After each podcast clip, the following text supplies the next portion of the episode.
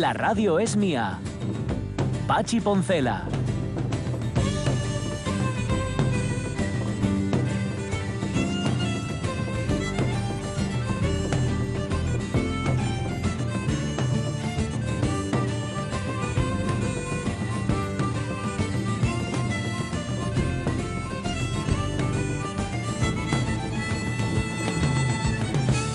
Las 12 y cuarto, así, tontamente. Mira, de- todavía no son. Quedan 21 segundos. ¿Vas a subirme la vas música? A, vas a esperar hasta entonces. No, claro. Quieres poder decirlo con solemnidad, Sí, sí, sí. Con garantías. Vamos a hacerlo cuando, ahí, cuando sea. Vale, como pasen los segundos, que no pasen. ¿Viste? Vale, Ahora, sufre, las sufre. 12 y cuarto, no, ya está, ya está. Sufro mucho porque no me gusta dejar eh, segundos en blanco, pero esto sirve también como lección para los que penséis que, eh, pensáis que hacer tres horas de radio, estar tres horas hablando, aunque sea con invitados tan estupendos como los que tenemos, aunque sea con colaboradores tan, tan magníficos como los que nos hemos, de los que nos hemos dotado, aunque sea así, hacer tres horas hablando es una cosa tremenda, porque segundo tras segundo tras segundo. Tú fíjate que empecé a hablar a cuarto en punto y solo llevo 28 segundos, 30 segundos y ya dije todas las necesidades posibles y más. Lo que, lo, hay una cosa que está clara, fíjate, ver, que ¿qué todos pasó? tenemos ¿Qué historias que contar. Eh, pasaron por aquí como tres o cuatro personas en este intermedio y cada uno nos contó una historia por lo menos, por lo menos. Otra cosa es que esas historias sean reproducibles eh, y sobre todo reproducibles en determinados formatos. Porque muchas veces pensamos, por ejemplo, un cortometraje. ¿Un cortometraje es un largometraje fallido? No. Lo mismo que un relato no es una novela fallida. ¿no? Cada cosa tiene su formato. Y hay cosas que las puedes contar en un formato pequeño, que las tienes que contar de una determinada forma y hay otras que necesitan más tamaño. ¿no? Imagínate un chiste de cinco minutos. Pues Bueno, no. hay quien sabe hacerlo. Hay Bueno. sabe mantener un chiste cinco minutos. Pero porque por el medio va habiendo otros tropiezos. Sí, claro. A ver, y también, y también porque hay personas que saben mantener esa atención. Nosotros no. Yo, de hecho, no sé contar. emocional. Yo no sé contar. ¿Tú sabes contar un chiste bien? Pues no. A mí me parece que tiene un mérito tremendo contar bien los chistes. Tiene que contar, tiene que ser bueno Ramón Redondo contando, contando chistes. Sí, ¿no? No, no. Y Jorge, Jorge también. Jorge intentó contar aquí, Jorge Alonso intentó contar algún chiste aquí en antena, Sí. en la radio mía, y, y todos Los le- trabuca se ríe por los la mitad. todo, y eso entonces ya. Se acabó el chiste. Y te- entonces de lo que te ríes no Es es, del final del chiste, sino de la gracia que tiene contando el chiste. Y también es cierto que te gustan los chistes eh, cortos y sencillos. Sí. Eso es algo que te alabo. Ya, está bien. Eh, había, fíjate, luego eh, chistes. Es que me estaba acordando ahora de uno de Julio Rodríguez, eh, el poeta. Sí. El autor del Gran Pirelli. En el Sí, Gran Pirelli hace sí. que no es un chiste y que yo, de hecho, lo- en la presentación lo conté, porque es que a mí me pareció muy bueno cuando lo leí y la gente se quedó así como mirando para mí. Y luego sí que hubo risas estas de, ah, sí, ya, ya lo entendí. ¿no? Que entra Pirelli, el protagonista de la novela, en una tienda y le pregunta el, el tendero, ¿qué deseaba? Y, y pregunta al Gran Pirelli, ¿cuándo? ¿No? Es- A mí me parece que está, Sí, me sí, parece muy sí. sutil, me parece muy Sí, sí. fino. Yo ¿no? a alguien, no diré el nombre, Mm. el lunes, por una- un problema bueno, eh, judicial, Ah. ¿eh? Le vinieron Bueno. a entregar un poder. Ajá, no, a ti no, ¿eh? No, no, no, no, Ah, no, no, a ver no, si no, vas a estar no. en búsqueda y captura. No, no, no, no. Vale. Le ¿Está vinieron- aquí? ¿Está aquí? Le vinieron a entregar un poder. Está aquí, al lado de la, de, de la del pueblo. Eso. Oh. Le vinieron a entregar un poder. Y, eh, hola, buenos días, ¿es usted? Sí, sí, sí. Ven- vengo a entregarle un, eh, vengo a darle un poder. Dice, invisibilidad. Y claro, el tipo dice, ¿cómo? Dice, invisibilidad. Dice, no tengo tiempo para esto. Ah. jo, pues también. A ver, yo se lo celebraría. Sí. ¿Sabes? sí, Esto, jo, qué bueno, pues no, no nos queda. Tiene lo- usted un trabajo bastante complicado y se lo Pues está haciendo más ágil, claro, creo yo. sí, sí. Pues si no, Pues humor, mire, pero para Claro. usted. Invisibilidad no nos queda, porque es que resulta que llevo toda la mañana que tengo los pies destrozados y ya da toda la. ¿Sabes? Pues ya está, lo arreglas así. Bueno, eh, tenemos a uno de los invitados con nosotros, que es Jorge Alonso, y tenemos la agenda de cine que nos ha pasado de Ramón Redondo, que la leo yo. Bueno, te puedo ir leyéndola y te comento, ¿vale? A ver cómo las ves tú. ¿Las viste todas? No. No. Vale. Por ejemplo, eh, Citan San Luis de Vincent Minelli, que es del 44 y que cumple años. ¿Esa la viste? Eso no. No, esta seguro que sí, pues la vi yo. Enri- el Enrique V de Laurence Olivier, que es del mismo año, que es del año 44, con música de William Walton, una música preciosa, por cierto, del Enrique V. Los productores de Mel Brooks, del 67. ¿Esa? No, yo creo que no. Tampoco, ¿eh? No. Vale, por Dios.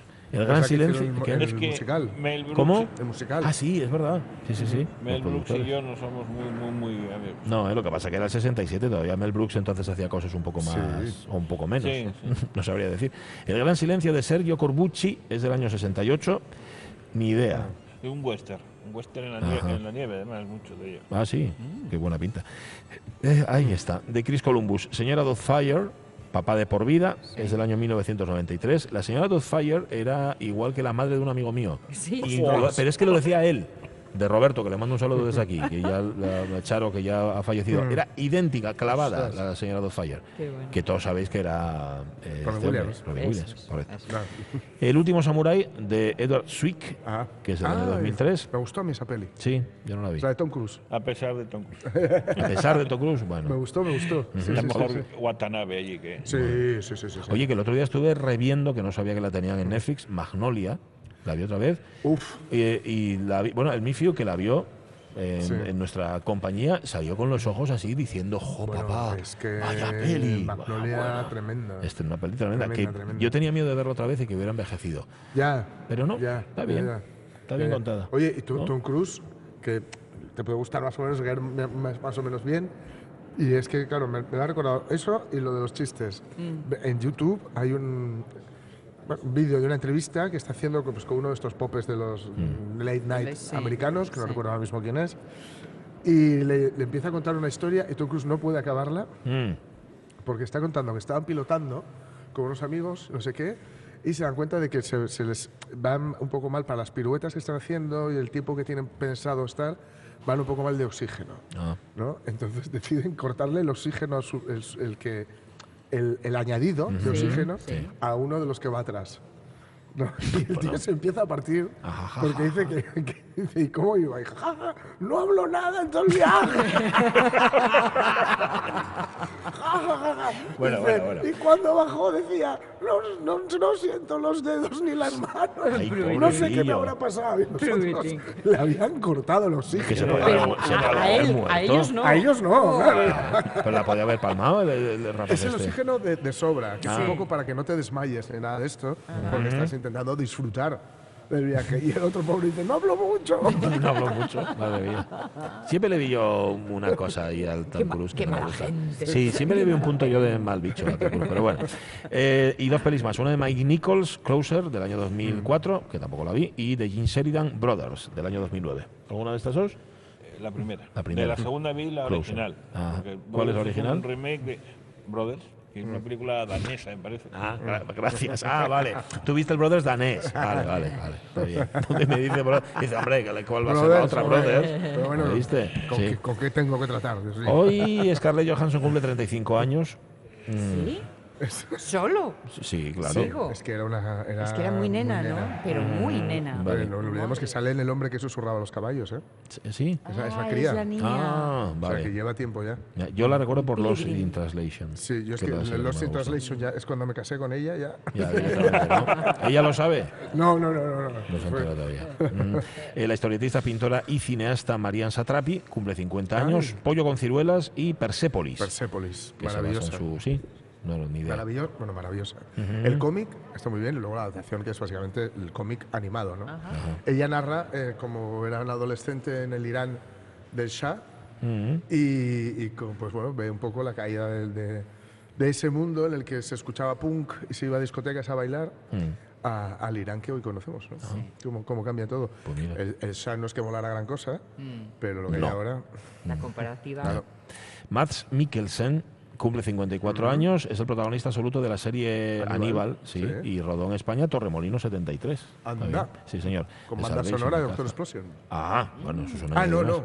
No. Miento. No, esto tú estás es pensando. Karate a sí. muerte en Torremolinos. Karate a muerte en Torremolinos, sí, sí, sí, sí. También al lado. Bueno. Caía por la zona, ¿no? Tampoco. El director francés Leos Carax cumple 59 años, Mala Sangre, Los Amantes del Pont Neuf, Holly Motors y Pola X. Pola X y como y Pola Y. Pero antes. Pero va, vas a Pola Siero también. es Pola Siero, Oviedo, Avilés, Gijón. Pola X. ¿Qué es Pola X? ¿O ¿La viste? No, pero es, Es una algo de ciencia ficción, fijo. No, Ah, no. La X es X. Es una X. Ah, Sí. vale. Vale, Ah, bueno. Cumpleaños Raúl Arevalo, 40 años, la actriz danesa Zitze Babet Knudsen, la serie Borgen, pone aquí, películas Mifune, después de la boda, el juez de Duke of Burgundy, que cumple 51 años. Mar Rufalo, ah, me gusta mucho a mí, Mar Rufalo. Sí, señor, Sí, cumple señor. 52 años. Está ahí, ¿eh? Bueno, está muy bien. Está ahí, Una está edad estupendo. estupenda. Jamie Lee Curtis cumple 61 años. Otra grande. Sí, sí. Terry Gilliam, ya lo hemos dicho, 79 años, 79 ni más ni menos. Y hoy hubieran cumplido años Zulawski, Andrei Zulawski, 79. Hubiera cumplido 87 Fernando Guillén y Geraldine Page, que no la tengo presente ahora mismo, hubiera cumplido 95. No le veo la cara a Gerald- a Geraldine Page, pero y lo típico que si alguien vio películas de Geraldine Page, sí, sí, Ah, viste la 100 veces. sí, sí, sí. Salían todos. Y Yo a Curtis todavía le, le espero como un gran papel, ¿no? Sí, ¿no? Ha hecho mucho cine. Está en la edad de tener un gran papel y ya Lo que se lo den, porque dices tú. Porque eh, lo ganó, claro. lo ganó haciendo tanta, ta- y tiene la edad adecuada digamos. para hacer, sí, ha pasado esa travesía del desierto que, que ya sabéis, que, la que tienen todas las actrices a partir de los 40, sobre Una todo. Vale. de. Como Cho Gutiérrez no ha venido todavía, pero vendrá, que nos lo ha asegurado, tenemos varias opciones. Bueno, vamos a ver, os las voy a plantear y vosotros me decís qué es lo que os apetece más.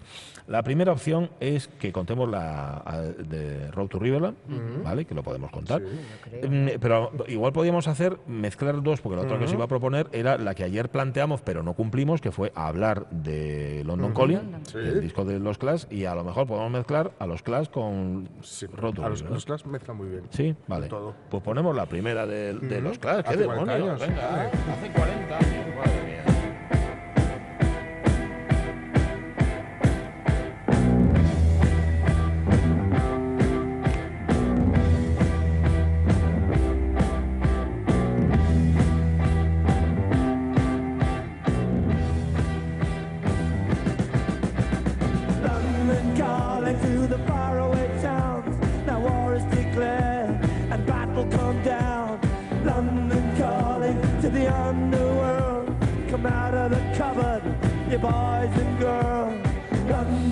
Tengo que decir que, aunque pueda sorprender a algún oyente, yo tengo London Calling, me encanta London Calling, me, me parece un disco doble disco tremendo. De hecho, es el único disco que tengo de los Clash.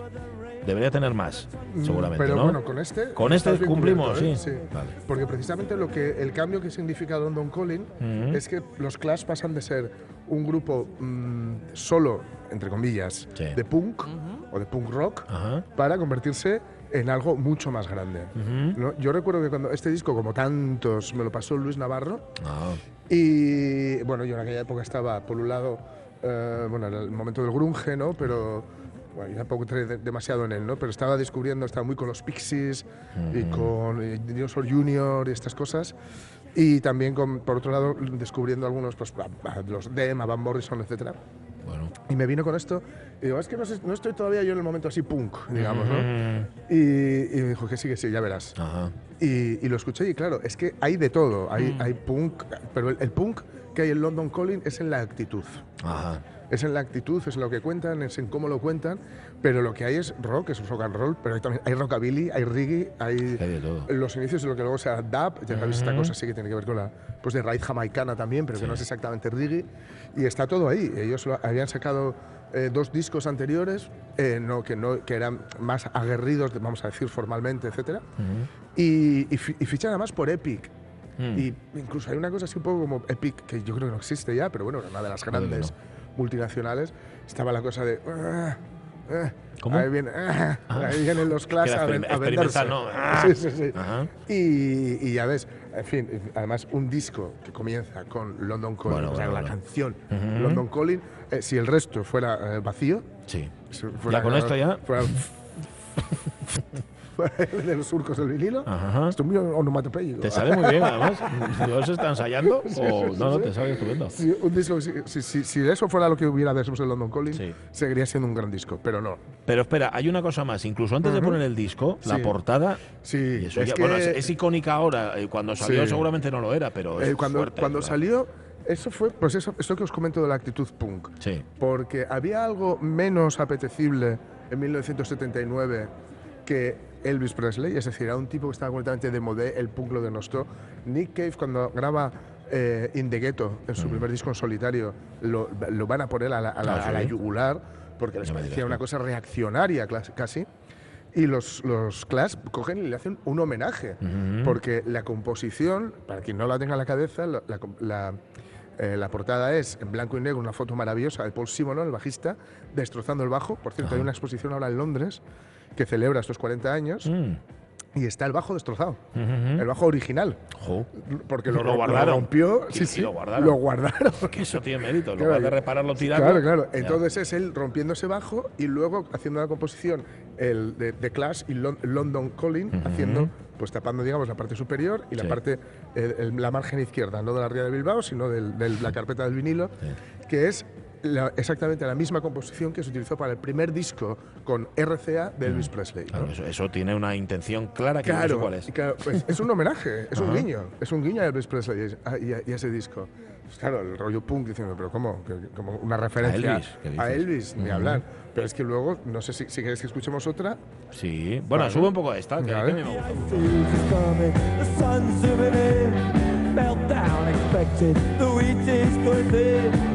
Is coming, the sun's zooming in, meltdown expected, the wheat is going thin, engines stuck on him, but I have no fear, cause London is growing alive.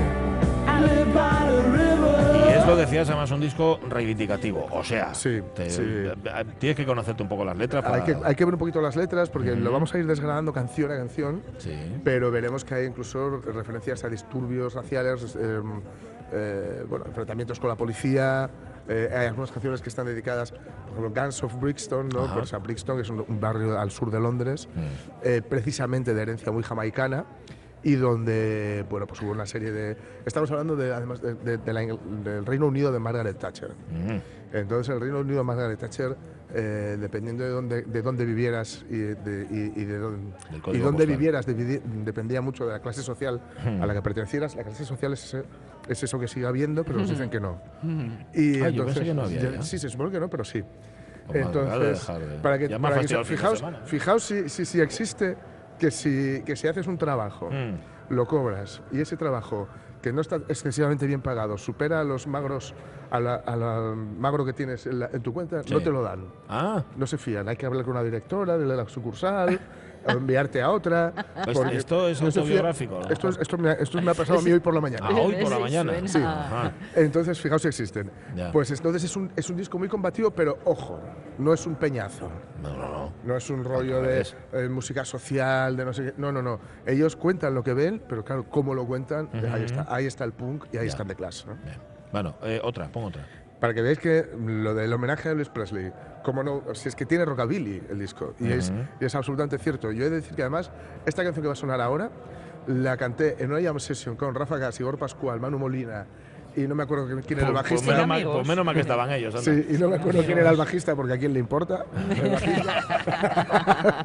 y un beso para los amigos bajistas que Sí. los tengo. Eh, la cantamos en una jam session que era después de tocar, como a las cuatro y pico las- o a las 5 de la mañana, porque es, un, es una bomba, es un huracán, como Paulina Rubio.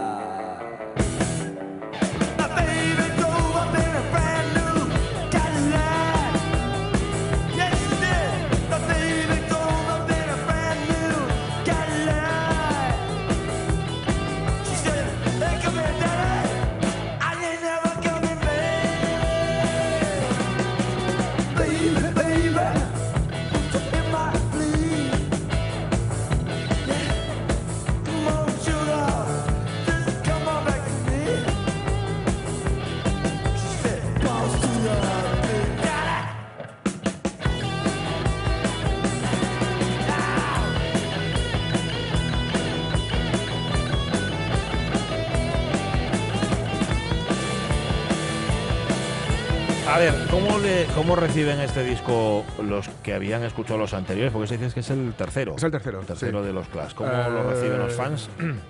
Bueno, Vale. Eh, La parte, digamos, más. A ver, de mano, eh, ellos tuvieron un éxito tremendo a escala global. Y eso los fans, digamos, de siempre, se dice además todo junto, fans de siempre, eh, no, no les gusta. Igual que a los fans de The Cavern, de los Beatles en The Cavern, no les gustaba que los Beatles fueran a triunfar a Londres, ¿no? Eh, pero lo, lo cierto es que eh, cuando se vio, y se vio desde el primer momento, que lo- los Clash en ningún momento habían perdido la actitud combativa que habían tenido sus dos primeros discos, porque era algo que era inherente a ellos, no era algo era impostado, no era, ay, se lleva el punk, voy a subirme a este carro. No, no, no, no, ellos eran así, pues lo, se lo llevaron, lo llevaron bastante bien. Y luego además hay que ser muy cerril para que te pongan este disco delante, que es seguramente uno de los 10 mejores discos de la historia del rock and roll, o del rock, o de la música popular urbana, de lo que queramos decir, y que digas, pues a mí no me gusta. Mm, Para que se enfade el capitán, no como. ¿No? A mí no, me No gusta. está. No, no, no se puede. Eh, es un disco doble, hay que decir. Sí. Un disco doble, eh, al, al menos en su formato vinilo, supongo que en CD. eh, no, No, pues será, no me acuerdo ahora, pero lo tengo en CD. No, no sé si en CD lo será y en Spotify no. Ya solo No, pues- no es, no- no lista larga. Eh, sí. Y este mm, es un disco que, ya digo, em, es, es- es bien recibido además porque, eh, digamos, amplía las fronteras de lo que era el punk, ¿no? De- o, de, o de quienes estaban en el punk. Y, y lo amplía precisamente utilizando más cultura popular de la que ya usaba, que era bastante, ¿no? Y además ellos eh, lo veías en su forma de tocar, eh, que seguían participando en actos donde Epic no quería que estuvieran y ellos iban, pues que habían fi- fichado por una gran multinacional, pero les importaba bastante poco lo que nos dijera la, la gran multinacional, ¿no? Ya, ya no todo se basaba en la velocidad, ¿no? No, no, para nada, para nada, en absoluto. Además, los Clash tenían algo muy por encima de otros grupos punk que, sabían tocar. Sí. Eh, claro. Entonces, eso, era, eso era importante. Si ves que sabes que a Sid Vicious eh, le, le- le apagaban el, el amplio y el bajo para que no se escuchara lo que hacía, ¿no? El resto eran muy Mira, buenos. como a ¿eh? Linda McCartney. También, sí, Provina. Pro. Eh, pero estos sabían tocar. Entonces tú cuando tienes la, la, digamos, la destreza, puedes, puedes- el abanico puedes ampliarlo todo lo que quieras, ¿no? Claro. Porque ya sabes cómo, cómo Es hacerlo. ¿no? eso del punto mironiano, ¿no? Eh, sí, sí, sí, sí. Dibujo muy bien, claro, por eso claro, hago esto. claro. ¿Mm? Una más. Una más. Venga. Hay sorpresa, ¿cuál será? Esta Ah, ya está. la ya vais está. a conocer por su versión en castellano. Ah, sí. Sí. Ah, La Pasma está buscando a Jimmy Jazz. Police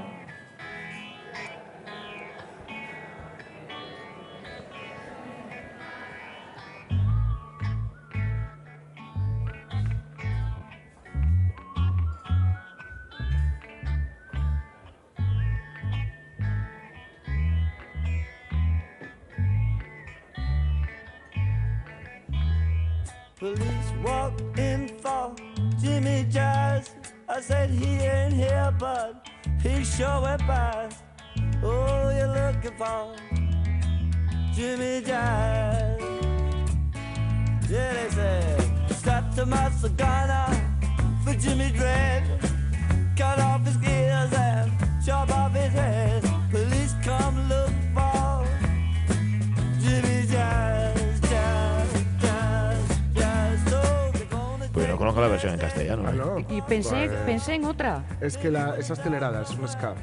Ah, Sí, vale, sí. bueno, da igual, no, Pero tampoco. bueno, está muy bien. es- bueno, la banda de Jimmy Jazz, pues está- la policía está buscando a Jimmy Jazz, Sí. etcétera. Eh, pues una canción que está muy bien hecha, con mucha ternura, hace una descripción un poco del ambiente ¿no? que ellos tenían y de las...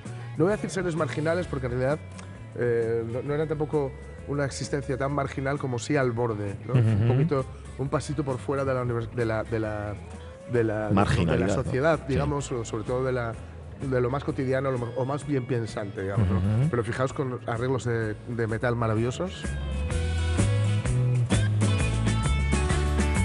That's how it's how the police came in. They said, "Now, where's Jimmy Jazz?" I said, "Mm, "He was here, but um." Y ya ves ese, he went ese out." mm, acento, que no están imitando el acento cockney ni nada de esto del centro de Londres, nada por el estilo, o del este de Londres, no recuerdo ahora el cockney, pero sí ese, eh, digamos, hablar de una forma de- que, es- que está tomado un poco de la forma en la que hablaban el inglés los jamaicanos también. ¿no?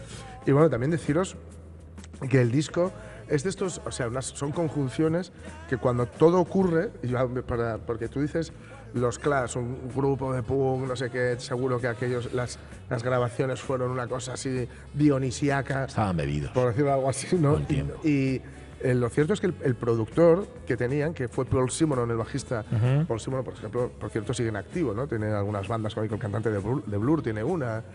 Y bueno, le, le metieron a un, a un productor que se llama Guy Stevens y la- no, lo, no lo querían en CBS Epic, no lo querían porque era un tipo que tenía muchos problemas con el alcohol, ¿no? Mejor dicho, se llevaba demasiado bien con él.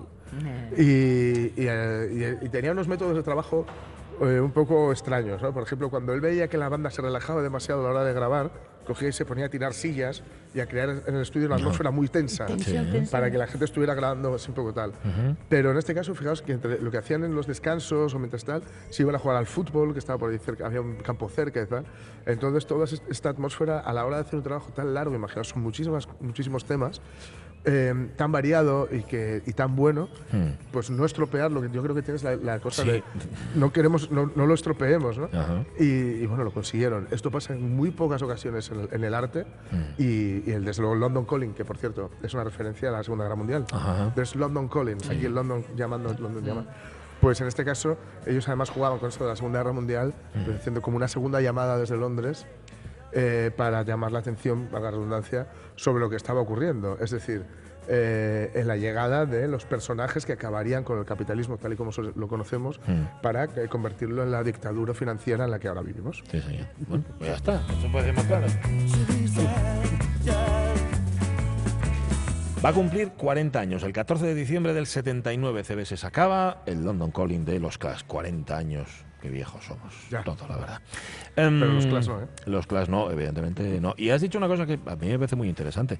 Tú, además de ser artista, tienes que tener oficio. Es decir, tienes que dominar los claro, rudimentos del oficio. Tienes que saber hacerlo. Porque ¿cuántas personas, Mm. cuántos que nos estáis escuchando alguna vez pensasteis, esto lo hago yo? Sí.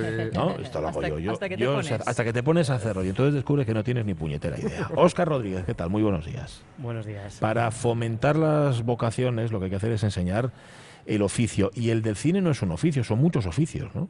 Son muchos oficios y muchas veces tienes que ser un poco hombre orquesta, sobre todo en el mundo de la animación, y tener una versatilidad muy grande para, para poder entrar y que te abra muchas puertas. sí, sí. Ha juntado a los chavales ahí en la, en la laboral da- da- a darles precisamente eso, un, un taller de los oficios del cine. Cuando llegan ahí los chavales, ¿saben algo? ¿Saben de qué va todo esto? ¿O, o solo tienen la visión del espectador, del que se sienta a verlo? A ver, la primera pregunta que yo les hago es si conocen la técnica del stop motion, que es la que yo me he Sí. especializado y demás. Siempre levanto yo la mano para que se inciten y que ellos también la levanten. Ujú. Y sorprendentemente me ha, me ha causado curiosidad el- el- y, y sorpresa el saber que había muchos chavales y muy jóvenes que sabían de lo que estábamos hablando. Que Fíjate. alguno.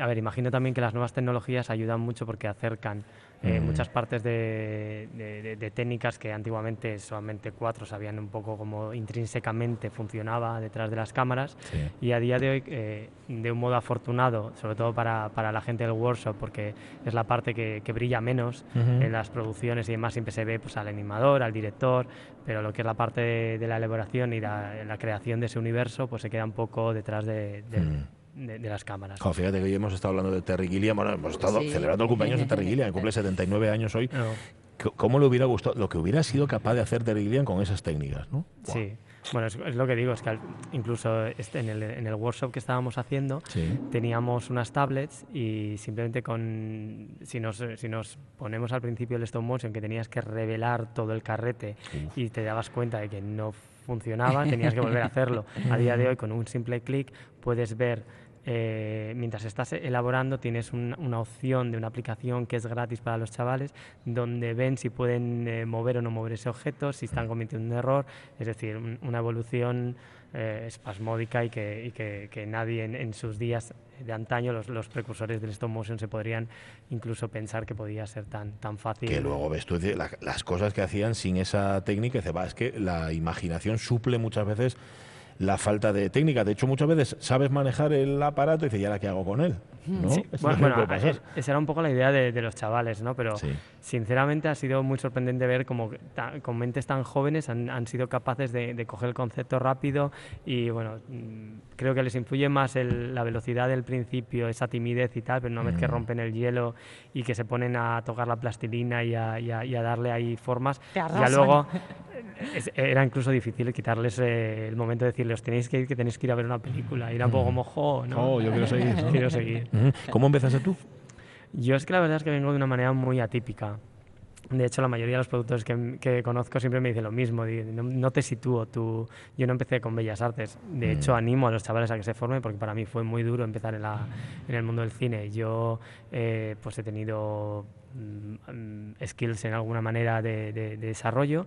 Colaboraba con mucha gente. Mi primera colaboración fue en Estados Unidos con una amiga que, bueno, a día de hoy es una muy buena amiga mía, directora, Mm. eh, Alba García. Y ella me, me hizo una gran pregunta que, que cambió mi vida. Me dijo, ¿esto por qué tú no lo haces profesionalmente? Y yo ahí me dediqué un año y medio, dos años a realmente saber si yo iba a ser capaz de hacerlo. Y posteriormente pues dije, bueno, pues, pues sí, venga, ya me he formado de mi, de mi manera, pues soy una persona bastante autodidacta. Y dice, vale, Mm. y toca las puertas que tienes que tocar. Creo que fueron la primera vez que mandé un- lo- mi currículum fueron a 200 eh, estudios diferentes en todo el mundo. Mm. Me respondieron 20 Bueno, y de los cuales 10%. uno me dijo que querían hacer una entrevista conmigo Ole. y me fui hasta Noruega a hacer esa entrevista. Hasta Noruega. Hasta Ajá. Noruega. Ole. No dije, no la hago por Sky, la hago, la hago en Ahí. directo. Y me ¿Y cogí un avión y, me fui para ¿Y allí. funcionó? ¿Te cogieron? No me cogieron en ese, en ese momento, Mm. pero a la producción siguiente me llamaron. Ah, Y qué ese- bueno, Qué bueno. Qué de dicho aviso a cabotaje eso, ¿eh? Para que lo oigan quienes tienen intereses en hacer, que no se trata de quedarse con los primeros noes. 200 eh, llamadas. ¿eh? 200, de las cuales 20, de las cuales una. Sí, de, la- Y de las no cuales sabía. 20, muchos de ellos eran, eh, eran un, un, Recibí gracias. un te llamaremos, gracias, y era como muy mecánico, ¿no? Pero de, de esas también es verdad que hubo varios, varios emails muy tiernos, de gente pues que somos un estudio muy pequeño, estamos en San Francisco, somos mi pareja y yo, y no tenemos dinero para contratar a nadie, pero... Jo, pero contestan. pero Vaya, cuando contestan ya con eso. Claro, o sea, tú estás invirtiendo tu tiempo para... para Pues sí. Entonces, bueno, esa reciprocidad se, se agradece y se, se agar- te agarras a ello. pues. ¿Habéis hecho trabajo fin de taller o cómo? Se han, ¿O cada se han hecho vídeos, es Sí. decir, es verdad que, que yo además lo decía, digo, es que le estamos pidiendo a los chavales algo que no se le pide a un profesional, que es que Mm. hagan un muñeco y que animen en una hora. Ya. O sea, dile a un profesional No, no. que, que un, un animador te hace seis segundos por día y que al, al chaval le tienes que decir que lo tiene que hacer en media hora. si alguien puede, es un guaje. Sí, ¿no? Seis segundos por día. Seis Es lo que hace segundos un por día es lo que, si son unos 24 movimientos, si se anima a uno, es decir, una foto y movimiento, Ujú. foto, movimiento, Mm. eh, por segundo. Entonces, claro, hay veces que se anima a dos, es decir, se multiplica el, el movimiento y son 12 movimientos, pero siguen siendo 24 fotos. Claro. Óscar Rodríguez, muchísimas gracias. A vosotros por por haber estado con aquí. nosotros. Porque además no solamente nos has hablado de stop motion, de los oficios del cine, sino que, como decía De Sonia, has- has- resistencia. dice, oye, esto, esto funciona así y es la única forma de Esto hacerlo. funciona. Estaba pensando eh, que estas fórmulas, que de alguna forma es aprovechar la tecnología para contar una historia, para alguien que es tan multitarea como nuestra próxima invitada, Mm. tiene que resultarle quizá un, nuevos caminos por los que andar investigando. No lo sé. No lo Chus sé. Gutiérrez, ¿qué tal? Muy buenos días. Hola, ¿qué tal? Buenos días. No sé si te, Bienvenida. si te pegas con la tecnología o la tecnología te ayuda. Bueno, a ver, yo no soy de una generación que ha entrado de lleno, o sea, yo, a mí me ha costado la tecnología. Ujú. Intento ponerme al día, pero Ya. me sigue costando un poco. Prefieres mirar a los ojos y, y- y las personas son más importantes a veces que las máquinas, ¿no? Hombre, eso siempre. Deberían serlo. por Eso siempre. En, en- prepara película para 2020, no sé si está en ello ahora mismo, y es que el título me encanta, porque es casi como una declaración de principios, es ya descansaremos cuando estemos muertas. Sí, señor. Ojo, me- va- lo tuyo va por ahí, es decir, ya descansaré en otro momento, de momento no tengo tiempo para descansar, ¿no? Sí, bueno, es una historia. mm, ah, no voy a desvelar nada de la historia, la Vale. verdad. Pero sí, es un poco una declaración de intenciones, ¿no? Eh, yo creo que mm, la sociedad en la que vivimos es muy fácil que te quite de en medio a una determinada, ¿no? Y sobre todo si eres una mujer, y si eres una mujer actriz más. Entonces, bueno, pues yo creo que mm, es un poco eso, ¿no? Ya descansaremos cuando estemos muertas, ¿no? Mientras tanto estamos aquí. Y en esa peli, mm, ¿cuál de todas tus mm, posibles facetas dentro del mundo del cine vas a, a- a llevar a cabo? ¿Guionista, directora, productora? No, no produzco. mm, He escrito el guion con Fernando Colomo y voy a dirigirla también. Vale, vale, Bueno, con Fernando Colombo. Y tienes además el documental El Roll and Roll, que nos encantaba el, El Roll and título, Roll, sí. El Roll and Roll, que, que tiene que ver también justamente con, con esa idea sobre la que pivotas tantas veces que cómo se ve a las mujeres o qué imagen se refleja de, de las mujeres en, en- en los medios en general, en la, la- en la gran pantalla, en la pequeña, en todas. ¿no? Sí, un poco la tesis del documental es que yo creo que en principio todos estamos de acuerdo con la igualdad, ¿no? Pero la igualdad exige que cambiemos cosas muy profundas, ¿no? Y una de ellas es justamente la representación, ¿no? Cómo las mujeres son representadas tanto en el cine, la publicidad, la prensa, cómo se habla de ellas. eh, que cómo se habla o no se habla, ¿no? La invisibilidad también, ¿no? Entonces yo creo que si realmente los medios en general, todos los media, son conscientes de eso, podremos ir un poquito más rápido, porque de- desde mi punto de vista vamos muy lentas. Ajá. Mm, Hay una cosificación muchas veces y, una victimización también muchas veces de la imagen de la mujer, ¿no? Sí, es impresionante. Hay una cosa muy fácil de ver, ¿no? Por ejemplo, la primera imagen que tú tienes de una película, de una obra de teatro, de una noticia es la imagen, ¿no? La primera imagen, el póster, en una noticia la foto que se saca de esa persona. Y, mm, por ejemplo, eh, las películas es muy gracioso que ves eh, tres hombres y una mujer al fondo, ¿no? Ah, bueno, eso es un clásico, pero entonces, claro, hay una, hay una representación, hay una subrepresentación y también lo que tú dices es muy obvio. El tema de que las mujeres salen muchas veces representadas como víctimas, ¿no? Lloran mucho y sufren mucho y muchas veces por amor. Sí. Sí, es verdad. Por, Sí, es por verdad. amor malentendido, claro. Bueno, pues, bueno, el amor ya sabes cómo es, un poco raro a veces. Sí. Ya, bueno, y que repetimos modelos que vienen de muy atrás y son modelos que han acuñado paisanos. hombres, Exacto, o sea que, al final- exacto. sí. Estaba pensando, la película que se va a, a proyectar es en droga oral, Sí. ¿no? Y, y, bueno, eh, es un poco manifestaciones, eh, testimonios de, de varias personas y su forma de... Pero estaba pensando, digo, qué poco te gusta perder el tiempo, pensando en la unión de las dos, eh, de los dos títulos, ¿no? De ya Ujú. morir y ya descansaremos. descansaremos. La droga como, como ese mundo en donde todo vibra pero nada se sustancia en realidad.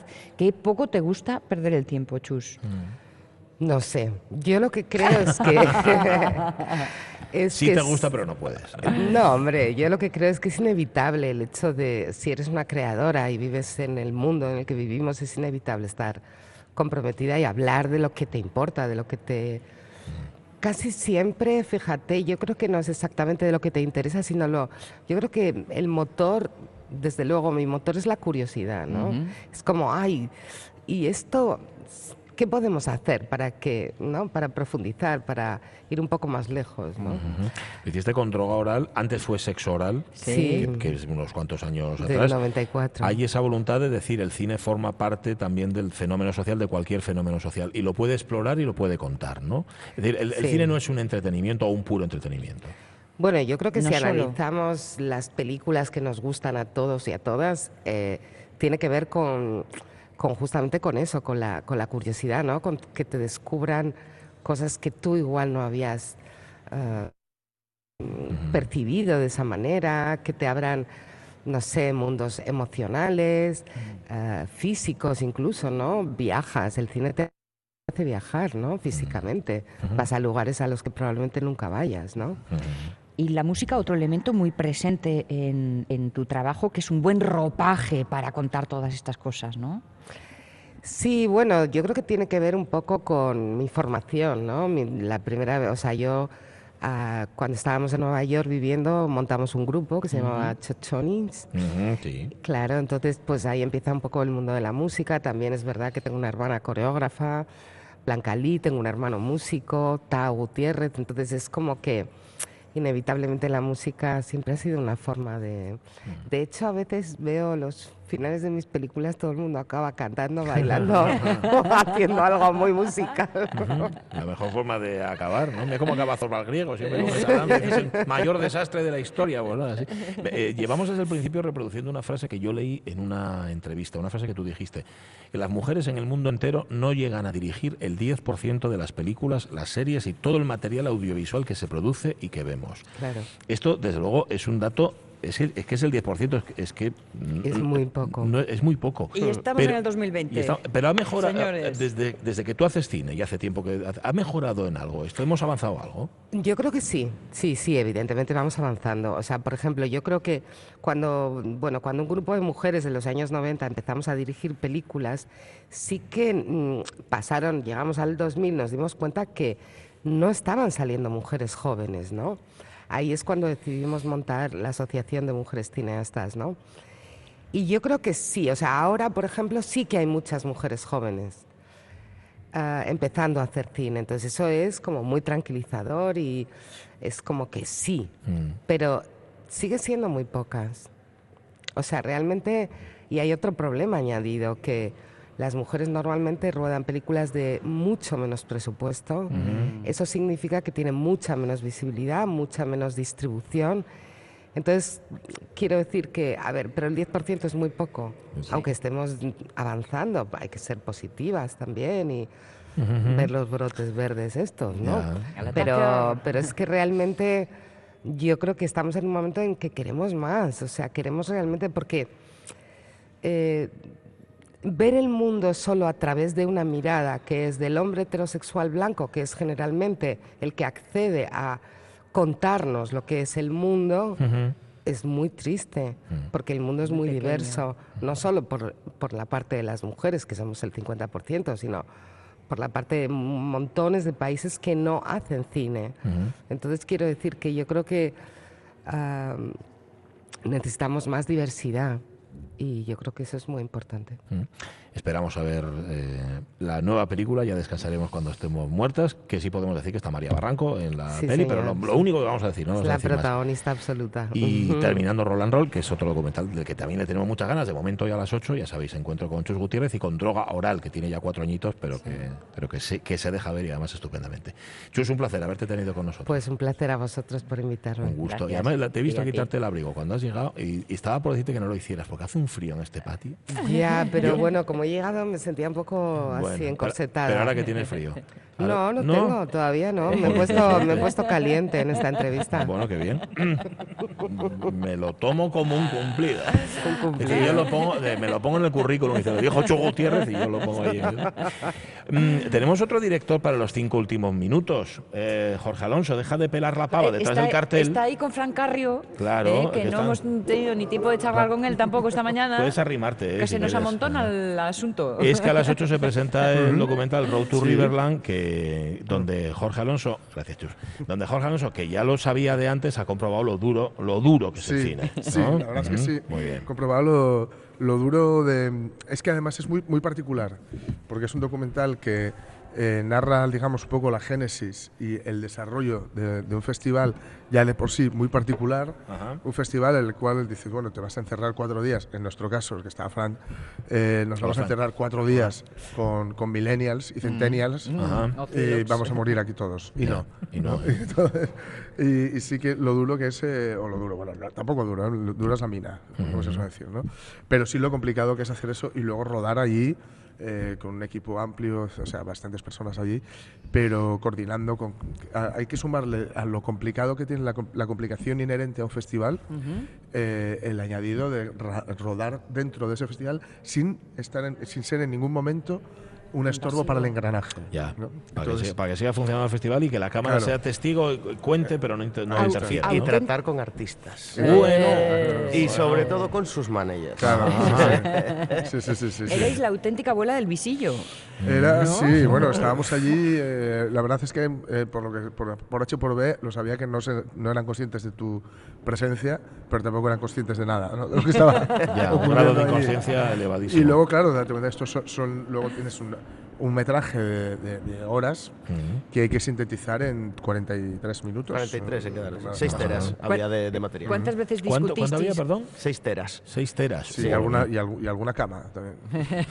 Sigue, sigue. ¿Cuántas veces discutisteis en esta sí, esta no? Pues sí, pues no. Bueno, la verdad es que no, no mucho, porque. Eh, Mentira. Todas, todas las veces que No, se bueno. podía discutir. No, pero bueno.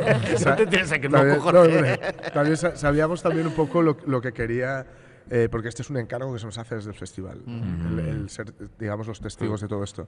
Entonces sabíamos un poco lo que, lo que, eh, que querían contar. La, la cuestión era cómo contarlo, ¿no? Que ahí es lo que hicimos un poco el trabajo previo de guion, que, que no es que no es guion, es una escaleta, más que nada, porque claro. un guion no se puede hacer en algo cuando vas a trabajar Claro. con algo tan palpitante como esto, ¿no? que es una cosa que está sucediendo en ese momento. ¿no? Hay di- hay 10 minutos guionizados, que son Sí. los 10 minutos del principio, Ajá. contando cómo se llega Cómo al se festival. llega. Sí. Porque claro, una vez que llegamos al festival, pues Claro, entonces, hay ni guion ni nada. es- Cámara al hombro y para adelante. Es- entonces, lo que, lo que se va a ver hoy a las 8 es ese resultado y desde luego hemos utilizado un lenguaje también que es muy de videoclip. ¿no? Ah, es claro. una cosa además Sí, eh, bus- hay que mirar el, buscada. el target del festival. Claro, buscada ¿no? completamente para, para porque no vamos a hacer un, festi- un, en fin, no, no vamos a narrar La cómo narración no fue puede ser clásica, eso, ¿no? como Claro. si fuéramos Berman. Eso no implica que no veamos Berman, entonces no quiero decir por la suficiencia intelectual que nos rodea muchas veces en el fix, Sí. no quiere decir Yo que a no lo- Ingrid Bergman la veo mucho, ¿eh? Claro, no quiere Tengo decir un que no- póster de ella no en quiere casa. decir que no lo veamos, quiere Sí. decir que vemos más cosas que tú. Hasta tal punto de que podemos utilizar Yo, otros yo no vi lenguajes. ninguna peli de Berman. No, dijeron, bebé, Sí, y puse un día y me dormí. No, paso. sí. Yo soy de, Claro, entonces lo que de os- Michael Bay. Entonces yo creo que eh, son, son 43 minutos mal. eh, que además van mucho eh, con el tono de lo que fue aquel festival y para quien quiera ver un poco la locura que puede haber por ahí Sí. y la locura que tal, pues bueno, Claro, eh, eh, perdón, en, en 20 segundos, porque lo que Sí. contáis es lo que se ve, pero también lo que está detrás. un poco, Un poco. sí. Ahí, Vale, ahí, eso es interesante. hay Y bastante esta- estaremos, nosotros también al principio y al final. o Ah, sea que- salís. Ah, de- no, no, hablando, hablando. Ya me parecía el colmo de, del Bueno, Bueno. Jorge, tú sales. Yo salgo un poco, ahí, Ah, haciendo Es- algún- es De hecho, creo que salís todos los que participáis menos yo. Es como Yo el fotógrafo de la cámara. Es como el fotógrafo de mi vida que sale en casi todas las fotos. Sí, sí, sí. Pasó por aquí hace un momento. No os lo perdáis, a las 8 es aquí, ¿no? En el Salón Ahí, de Actos del Centro de Cultura Antiguo Instituto. es. Pues nada, que vaya muy bien. Mucha mierda. No sé cómo se dice para el cine. Se dice mucha, mucha mierda, mierda. también. Mucha Eso es luego. Sí, Bueno, sí. mucho de algo. Mucha mierda. Eso después. Pero el lunes aquí te queremos, que el lunes volvemos. Gracias, Ramón Redondo. no, ¿eh? No, aquí no. En casa, estamos en casa. Caunedo, adiós Caunedo, adiós Avellaneda. Chao, Adiós Fran, hasta el viernes. Oye, que nos vamos. El tren de RP antes las noticias. Gracias Festival de Cine por acogernos. Muy felices. Adiós.